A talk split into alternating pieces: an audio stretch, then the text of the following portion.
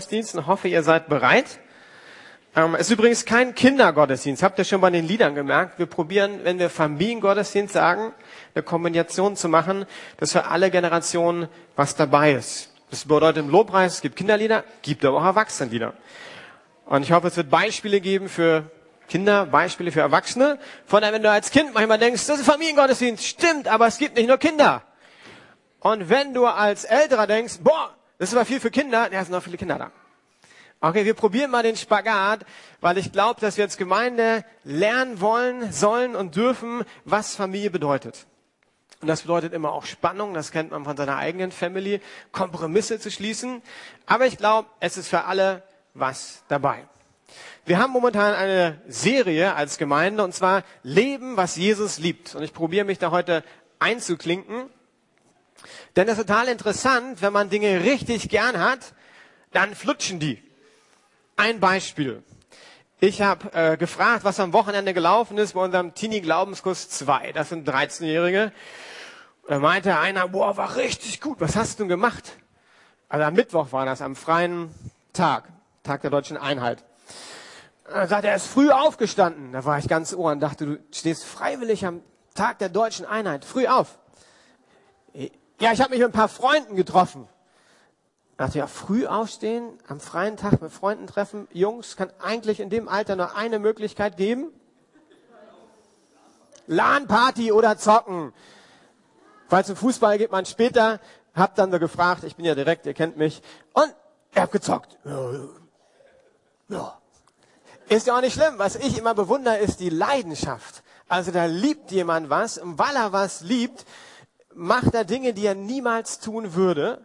Also ich wette, wenn die Eltern vorgeschlagen hätten, wir machen jetzt einen Ausflug ins Grüne, spazieren, stehen um sieben Uhr auf, es war wirklich früh, also die waren früh aufgestanden. Ja, müssen wir machen. Aber wenn ich was liebe und gerne mache, und das können die Erwachsenen gerne interpretieren, ihre Lebensbereiche, dann ändert sich alles. Und darum geht's in dieser Serie, lernen, was Jesus liebt, weil dann verändert sich dein Leben. Und das habe ich auch erlebt, aber das ist nicht Thema heute. Und wir wollen heute anschauen, Gott vertrauen. Jesus liebt es, wenn wir ihm und seinem himmlischen Vater vertrauen. Und ich habe eine Geschichte mitgebracht, die altbekannt ist, aber man kann sie richtig gut darstellen. Und ich habe, glaube ich, tatsächlich was Neues gelernt. Und Jesus unterwegs mit seinen äh, zwölf Jüngern, die werden wir gleich sehen, das waren seine Freunde, die ihn ständig sozusagen begleitet haben. Und da gibt es eine Geschichte, wo die unterwegs waren, haben eine harte Zeit gehabt und waren gerade zusammen am Ufer des See Genezareth. Und da steigen wir ein. Die sind müde und eine große Predigt geht zu Ende. Und ich mache das Ganze ein bisschen als Regisseur, ja. Also wir haben ein Team dabei und ich werde Anweisungen geben. Also wundert euch nicht, wenn ich dann breche. So, ist mein Team bereit? Habt ihr überhaupt ein Mikrofon da drüben? Wahrscheinlich nicht. Das habe ich mir schon gedacht. Also Melissa, deine Stimme ist nicht so gut. Du solltest auf jeden Fall für deinen Einsatz äh, die Regenjacken nicht anziehen, hatte ich gesagt. Genau, erst später. Gut, Requisite. Oh Mann, oh Mann, das ist ja, also es soll ein Boot sein, ja. Wird noch fertig. Wir sind noch nicht am Endstadium des Films angelangt, sondern auf dem Weg. Okay, Jesus, bist du bereit? Jesus ist bereit, alles gut. Aber so sieht dich ja fast jeder. Vielleicht ein bisschen mehr Okay, so ist schon besser. Ähm, ihr seid auch bereit? Ist noch kein Filmmaterial drin, wir dürfen Fehler machen, kein Problem. Von daher würde ich erstmal sagen, ähm, los geht's. Oh Männer, das war ein harter Tag, ey. Jesus hat gesagt, wir sollen schon mal auf den See rausfahren. Kommt ihr mit? Also er wird uns entgegenkommen, meint er. Sehr gut, macht er sehr gut. Schön müde sein, ja?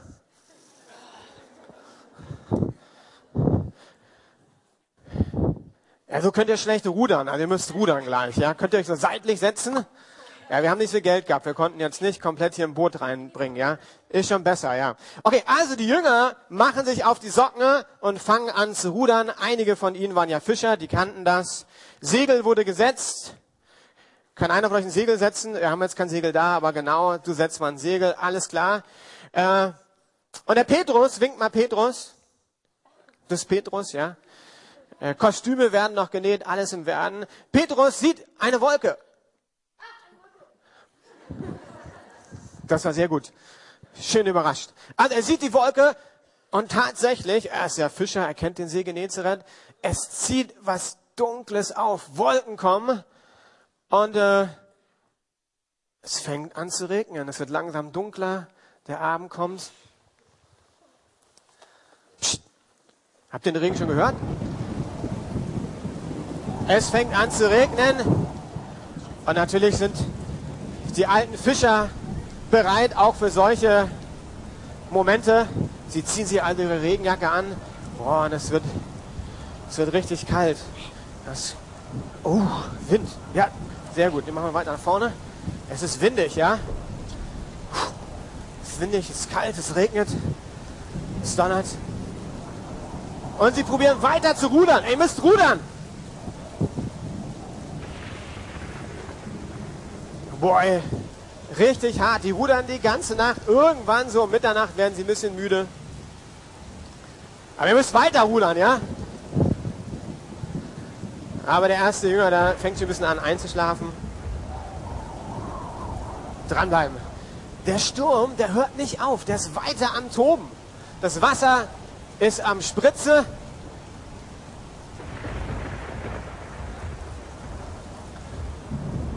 Und irgendwann kommt der Morgen, die sind total platt und fertig. Die ersten gehen schon. Die ersten gehen schon. Okay, das üben wir noch, das üben wir noch. Und äh, während der Morgenrot langsam aufgeht, kommt so eine Nebelschwade. Und aus dem Dunkeln, aus der Nebelschwade, dein Einsatz, Jesus, taucht Jesus auf. Nein, so freundlich nicht. Ihr müsst erschrocken sein. Sehr gut. Ein Gespenst.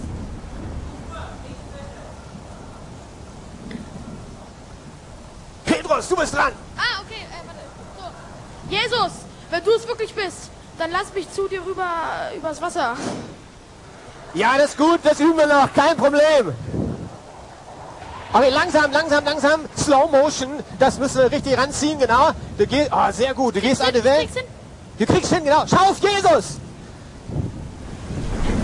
Pass auf, jetzt musst du dir vorstellen, da kommt eine Monsterwelle.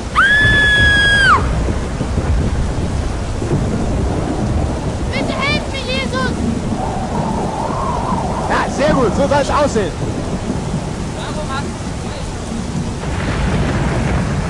Oh Mann, ganz schön hart, aber hat er gesagt. Okay, Jesus ins Boot, bisschen Platz machen, äh, Jesus kommt. Und als Jesus ins Boot kommt, hört plötzlich aller Regen auf, aller Sturm hört auf. Sehr gut, danke, ja. Richtig gut machst du das. Und alle sind total erstaunt. Und ein Jünger sagt, Jesus ist sogar Herr über Sturm und Wellen. Wow, er muss wirklich Gottes Sohn sein. Und alle freuen sich total, umarmen sich. Ey, Happy Chappies, Happy End, Freunde. Ja, sehr gut, sehr gut.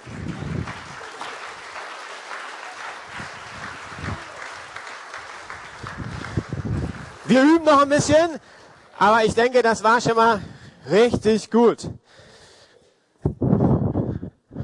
Ist immer noch hier? Nein, keine, kein Wetter mehr da. So, jetzt können während der Andacht oder kurzen Predigt alle jüngeren Kinder nach vorne kommen, die normal bis sechs, zu Christina und ein paar Mitarbeitern. Und ihr dürft euch hier versammeln und malen, während ich das Thema vertiefe. Genau, die Eltern können nach vorne kommen, entweder könnt ihr da bleiben oder Wenn man eine Geschichte wild erzählt, habe ich gelernt, man muss sie auch noch aus der Bibel vorlesen, sonst erzählen die Kinder zu Hause ganz interessante Sachen. Was habt ihr heute für eine Geschichte gehört? Ja, da war eine Wasserspritzpistole und ich wurde nass und Ventilator war an und ein Gespenst war da. Ah, okay. Wer war denn heute dran? Klaus. Okay. Vielleicht sollte ich mal Rüdiger ein E-Mail schicken. Deshalb, wer mitlesen möchte, Matthäus 14, da lesen wir die Geschichte.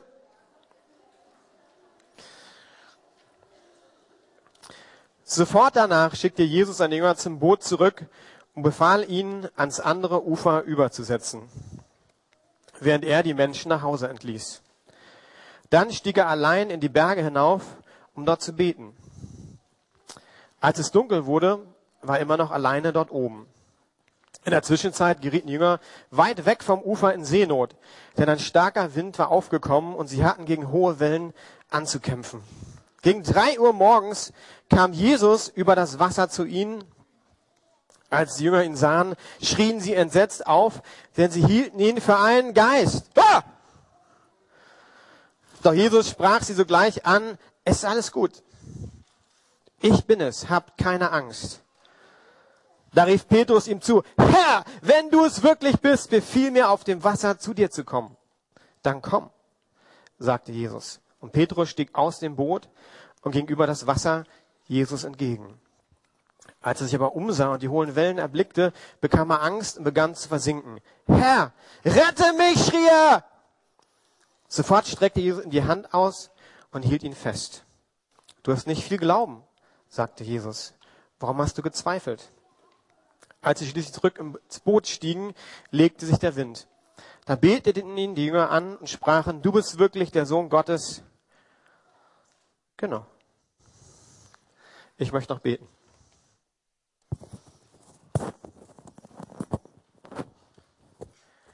Das war der Wind. Ich habe mich gewundert, dass der Wind noch nicht vorbei ist. Aber möchte trotzdem beten. Gott, ich danke dir für die Geschichte und dass wir ganz viel über Vertrauen einfach lernen können. Ich möchte beten, Heiliger Geist, dass du uns Kraft gibst, zuzuhören und die wichtigen Dinge zu verstehen. Amen. Rüdiger hat letzte Woche was gesagt, wo ich dachte, ach, das kann ich aufgreifen im Familiengottesdienst. Und zwar sagt er, wir erzählen eigentlich nie so manchmal, wie wir Dinge machen, sondern sagen immer, das ist Genau, Bibel lesen, Predigten vorbereiten, Andachten, das läuft ja von alleine. Und dachte, wenn ich schon die ganzen Familien habe, erkläre ich euch heute, wie bin ich denn überhaupt zu dieser Predigt gekommen. Total umsonst für die Erwachsenen, so könnte ein Hauskreis eine Predigt vorbereiten. Für alle Kinder, so kann man einfach auch die Bibel lesen. Ich habe eine Lupe mitgemacht und wenn ich eine Predigt vorbereite, dann müssen wir erstmal ein bisschen Fragen stellen, Dinge angucken, die im und um den Text herum sind. Deshalb habe ich eine Lupe mitgebracht und dann kann man so genau angucken, wie dieser Fleck aussieht. Er ist wirklich schlimm. Ich nenne das den Bibeldetektiv. Und es gibt ein paar Fragen, denen du jeden Text stellen kannst. Das kannst du sogar als Kind machen oder auch, wenn du älter bist. Die sind total einfach, die Fragen. Wo spielt die Geschichte oder die Handlung? Welche Personen kommen vor? Was passiert eigentlich? Was kann ich aus der Geschichte lernen? Und ganz zum Schluss stellst du die Frage, was möchte Gott denn heute mir sagen? Genau, die Fragen schauen wir mal an. Und erste können wir leicht beantworten. Wo spielt die Geschichte? Wer weiß das? Ah, irgendwo, total richtig. Kommt auch gleich noch bei mir. Da habe ich nicht zuerst dran gedacht, aber ist auf jeden Fall. See Genezareth, ja, wir können die nächste Folie ruhig mal machen, dass ihr ein bisschen Hilfe habt. Ich habe groß angefangen mit meiner Lupe, obwohl es klein ist. Also spielt natürlich in. Puh, Dankeschön, hab mich gerettet. Ähm, und auf dem See. Und der See heißt See Genezareth. Da seht ihr einen Pfeil, der zeigt euch diesen See. Noch einmal klicken bitte.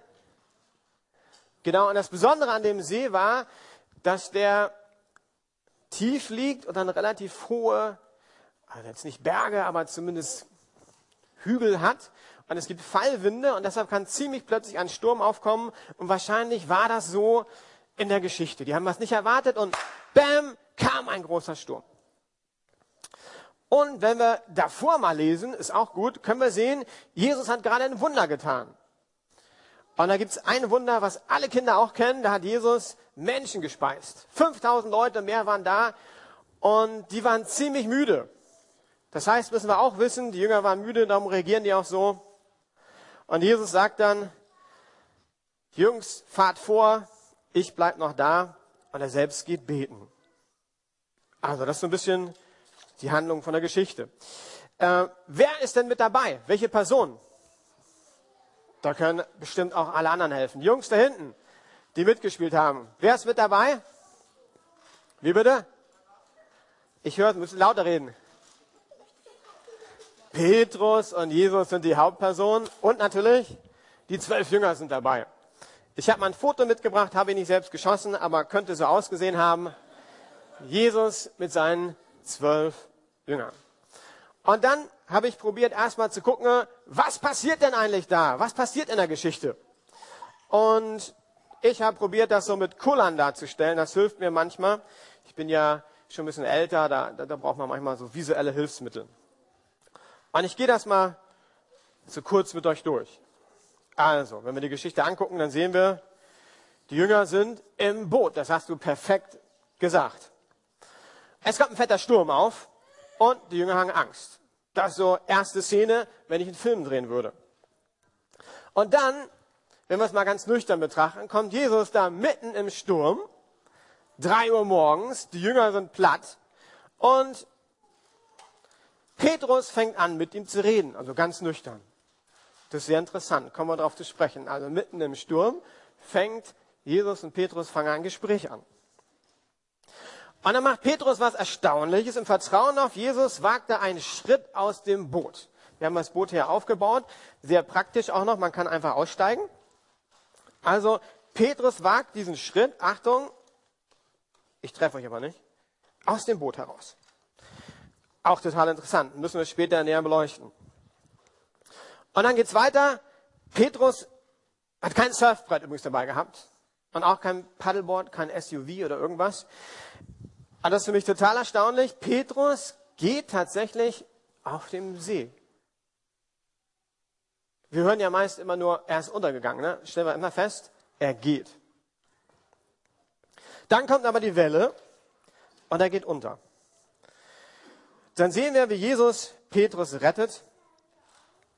Und Jesus sagt ganz zum Schluss, wow, Petrus, warum zweifelst du eigentlich? Also das ist auch ein Statement, das müssen wir uns mal angucken. Ne? Da sagt Jesus nach einer richtig coolen Aktion von Petrus, warum zweifelst du eigentlich? Also ist ja kein Grund, oder? Also wenn du jetzt im Schiff gewesen wärst und rausgehst und du schaffst ein paar Meter auf Wasser zu gehen, das ist ja schon echt erfolgreich, würde ich sagen. Ne? Und dann sagt der Jesus hinterher, ja, also ich hätte nicht gedacht, dass du zweifelst, aber okay. Total interessant. Also wenn wir die Bibel lesen, probiert erstmal zusammenzufassen, was passiert da eigentlich? Und dann können wir angucken, was möchte Gott uns dazu sagen oder dadurch sagen. Und das schauen wir mal an und ich habe wieder diese Kuller und die werden jetzt sozusagen überlappt von einem anderen Punkt, den ich sehe. Das erste, was ich merke, ist, ey, da kommt doch dieser fette Sturm. Mann, warum hat Jesus den Sturm überhaupt zugelassen? Ich meine, der wusste ja, der Sturm kommt, ne? hätte er nicht von vornherein den Jüngern sagen können, also es kommt ein Sturm, ich komme dann um drei Uhr nachts, Achtung, es wird neblig sein, ich bin kein Gespenst, ich kann über Wasser gehen. Option 1. Option 2, er hätte sagen können, pass auf, es kommt ein Sturm, schlaft einfach, wir fahren morgen rüber. Und was macht er? Er sagt gar nichts. Was für ein Jugendpastor der schickt seine Jugendlichen los und weiß, es kommt ein Sturm und sagt dir nichts. Also, da hätte ich sofort eine Abmahnung, glaube ich. Was ich damit sagen möchte, Jesus lässt Herausforderungen zu. Und die gute Nachricht da drin ist, Jesus kennt unsere Herausforderungen. Er weiß, was passiert. Er ist nicht überrascht und er ist nicht überfordert. Wenn zum Beispiel ein neuer Lehrer, wer von euch hat einen neuen Lehrer bekommen dieses Jahr? Kannst du mir einen Namen sagen von einem Lehrer? Frau Nedel. Frau, N Frau Nedel. Nedel? Ja. Okay, Frau Nedel. Und du hast auch noch einen neuen Lehrer? Ähm. Herr Ulrich, ja, okay. Mein Lehrer heißt Herr Meier, weil wir in der Gemeinde keinen Herr Meier haben. Er heißt Max Meier und er ist einer dieser Lehrer, die nicht so cool sind. Kennt ihr die? Ja, ne? Äh, es gibt Lehrer, die sind richtig gut und alle, die aus der Schule raus sind, kennen das auch. Und es gibt Lehrer, wo man denkt, das ist vielleicht der falsche Beruf. Der Max Meyer war so einer. Und jetzt könnten wir genauso die Frage stellen, warum hat Gott denn diesen Max Meyer in meine Klasse als Lehrer gestellt? Die Nachbarklasse wäre doch viel besser. Da sind sowieso alle Chaoten. Ein Lehrer mehr oder weniger, der nicht so gut unterrichten kann, macht bei denen nichts aus. Aber Gott lässt Herausforderungen zu für Erwachsene und auch für Kinder. Scheinbar hat er damit kein Problem. Kommen wir zum zweiten Punkt. Da hatten wir ja gesehen, Petrus fängt an, mit Jesus zu reden. Ich finde das total interessant. Wir haben also irgendeine Herausforderung. Nehmen wir an, also alle Älteren, ihr müsst euch jetzt zurückerinnern an eure Schulzeit, ja? Alle mal Augen zu machen. Also, ihr schreibt heute eine Mathe-Klassenarbeit. Ihr habt probiert, das Beste zu geben und sitzt jetzt im Klassenzimmer an eurem Pult. Ihr nehmt den Zettel, der schon da liegt, klappt ihn auf und stellt erschrocken fest, Scheibenkleister, ich kann eine Aufgabe. Augen auf. Was machst du? Meine Teenies sind ja total äh, ehrlich, habe ich neulich gestellt, die Frage. Das erste war das Wort mit SCH. Okay. Was machst du dann? Also, Richard, was würdest du machen? Ja, Richard, du bist so, äh, so christlich. Beten. Was soll man dazu sagen? Du hast ja auch eine Bibelschule gemacht. Ähm, das war unterschiedlich, als ich die, die Teens interviewt hat, was kam. Aber ich finde total interessant, es gibt diese Herausforderung. Und was macht Petrus? Er fängt an, mit Jesus zu reden. Und ich glaube, das ist ein Schlüssel, wenn wir Vertrauen lernen wollen, ist, mit Jesus zu reden. Und nicht nur, wenn es uns gut geht, sondern mitten in Krisen. Ich habe an Jesus gedacht. Wann kriegen wir die Gespräche mit, die er mit Jesus hat? Im Garten Gethsemane? Da, wo es ihm richtig dreckig geht, Herausforderung, was macht er? Er redet mit Jesus und ist sogar aufgeschrieben für uns. Am Kreuz, was macht er? Er fängt an, mit dem Vater zu reden. Was machst du in Krisen? Mit wem redest du? Wenn du einen Lehrer hast, der richtig schlecht ist, könnte man zum Beispiel machen, also Janik könnte sich zum Tim umdrehen und sagen, ey Tim, ich habe einen richtig schlechten Lehrer, er heißt Max Meyer, bete, dass du ihn niemals kriegst in der Schule. Und Max, äh, Tim sagt dann, oh, den, von dem habe ich schon gehört, ja, der ist richtig schlecht. Und so können wir mit vielen Leuten reden in Krisen. Die Frage ist, reden wir mit Gott? Reden wir mit den richtigen Freunden? Ich glaube, dass wir viel zu oft mit allen möglichen Menschen reden. Und Gott erkennt die Krise, er weiß ganz genau, wer involviert ist, was du brauchst. Er ist die Person, mit der wir zuallererst reden sollten. Okay, dritter Punkt. Nach dem Reden brauchst du manchmal einen mutigen Schritt. Einen mutigen Schritt nach vorne. Ein Beispiel aus meinem Leben. Ein paar kennen das schon, aber ich habe halt nur ein Kindheitsleben. Manchmal merkt man, ich soll einen Schritt machen, so wie Petrus, der aus dem Boot ging. Wie merkt man das? Ich würde sagen, das ist bei mir manchmal intuitiv im Herzen. Weiß ich irgendwie, das soll ich machen. Ich habe keine Stimme, die mir sagt, Klaus, mach das. Dann würde ich fast nichts machen. In diesem Fall auch ein Schulbeispiel. Ich bin ja noch eine ältere Generation und bei uns gab es noch Kopien und da gab es einen Plan am schwarzen Brett, wenn die Schule ausfiel. Ne? Also war einfach so kopiert und dann FA war für Feld aus. Und dann gab es natürlich die Spezies bei mir in der Klasse, die sich ganz genau angeguckt haben, wie dieses FA aussieht und die sind heimlich zum schwarzen Brett und haben da ein FA hingemacht und sich einen richtig abgefreut. Äh, wenn ich das nicht wusste, war das voll okay. In diesem Fall wusste ich, ähm, das hat Lutz hieß der. Einer der heißen äh, Jungs bei uns gemacht. Und sofort war die Frage für mich, okay, was mache ich denn jetzt als Christ? Mache ich einfach, dass das alle machen und ab nach Hause und freue mich, yeah, Freistunde.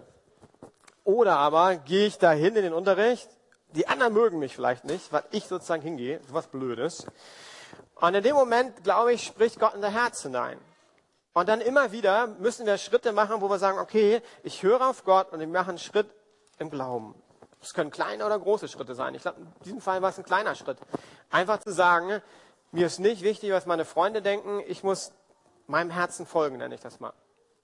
Und dann saßen da ein paar Leute vor dem Lehrer und der Lehrer wusste natürlich Bescheid, da hat irgendjemand einen Streich gespielt.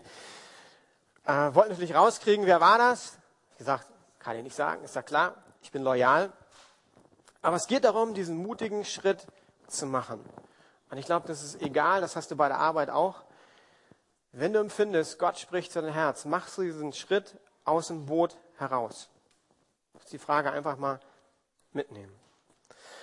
Und dann schaut Petrus ja am Anfang auf Jesus und er kann tatsächlich auf dem Wasser gehen. Habt ihr schon mal ausprobiert, auf dem Wasser zu gehen? Ich habe mal gehört, dass Christen gemacht haben am Swimmingpool. Die haben gebetet und dann probieren, auf dem Wasser zu gehen. Habe ich nie gemacht, verstehe ich auch nicht ganz. Aber egal. Ich, ich, also, es wäre schon erstmal zu erleben so, ne? Also Henning und ich zum Beispiel, ich glaube, Henning würde das auch gerne, ne? Äh, aus dem Boot raus und hey, zwei Meter reichen, ne? Habe ich was fürs Leben zu erzählen. Machst du noch diese Schritte im Glauben? Sind dir Menschen egal? Bist du bereit, Opfer zu bringen? Petrus war das. Er hat da Gas gegeben. Gehen wir weiter. Petrus geht ja unter. Man könnte sagen, oh, echt schlecht. Ich finde, Petrus war die Person, die am meisten erlebt hat in der Geschichte. Er geht unter und sofort steht da, da steht das Wort sofort. Sofort nahm Jesus seine Hand, zog ihn raus, ging mit ihm zum Boot. Und das finde ich so gut. Wenn wir in Herausforderungen sind, wir reden mit Jesus, wir kriegen einen Impuls, wir gehen unter. Hey, ist nicht so dramatisch, weil Jesus da ist und er zusagt, er zieht uns raus. Und wenn du lernen möchtest zu vertrauen, geht es genau darum, dass du weißt, Gott kann mit mir umgehen, mit meinen Schwächen, meinen Stärken, mit all dem, wer ich bin. Und ich habe, glaube ich, angefangen, Schritte im Glauben zu tun, als ich das verstanden habe. Letzten Sonntag hatten wir einen zweiten Gottesdienst und da haben wir ja den Lobpreis nach der Predigt und da gab es so einen Impuls von jemandem und ich habe gedacht, bei dem Impuls sollen wir Leute nach vorne rufen. Das machen wir nicht so oft. Sie haben gebeten, dass sie hinknien und dann äh, habe ich gesagt, es wäre cool, wenn jetzt Leute für die für sie beten. Und bin dann zu einem Mann hingegangen, ein bisschen älter als ich, und ich dachte eigentlich nur, ich bete mal eine Minute für den. Dann habe ich angefangen zu beten und ich hatte empfinden, dass Gott zu mir redet, ich dem was weitergeben soll. Und obwohl ich schon älter bin, ist immer ein kleiner Schritt für mich aus Wasser. Ich kannte ihn auch nicht. Und irgendwie dachte ich jetzt auch nicht so ein gigantisches Eindruck, was ich da habe. Aber egal. Auf Jesus schauen und weitergeben. Ist nicht wichtig, was andere denken und du darfst falsch liegen. Ich darf falsch liegen. Und in dem Fall war ich total erstaunt, weil die Person war älter wie ich und ich habe jetzt nicht so groß das erwartet. Die war total berührt und hat mich umarmt und Gott hat was getan, weil ich einen Schritt rausgemacht habe. Probiert habe, auf Jesus zu schauen, als ich unsicher war. Und ich will euch heute ermutigen, dass wir genau das machen. Schritte aus dem Boot raus. In dem Wissen, Jesus steht zu dir. Hab Mut, Fehler zu machen.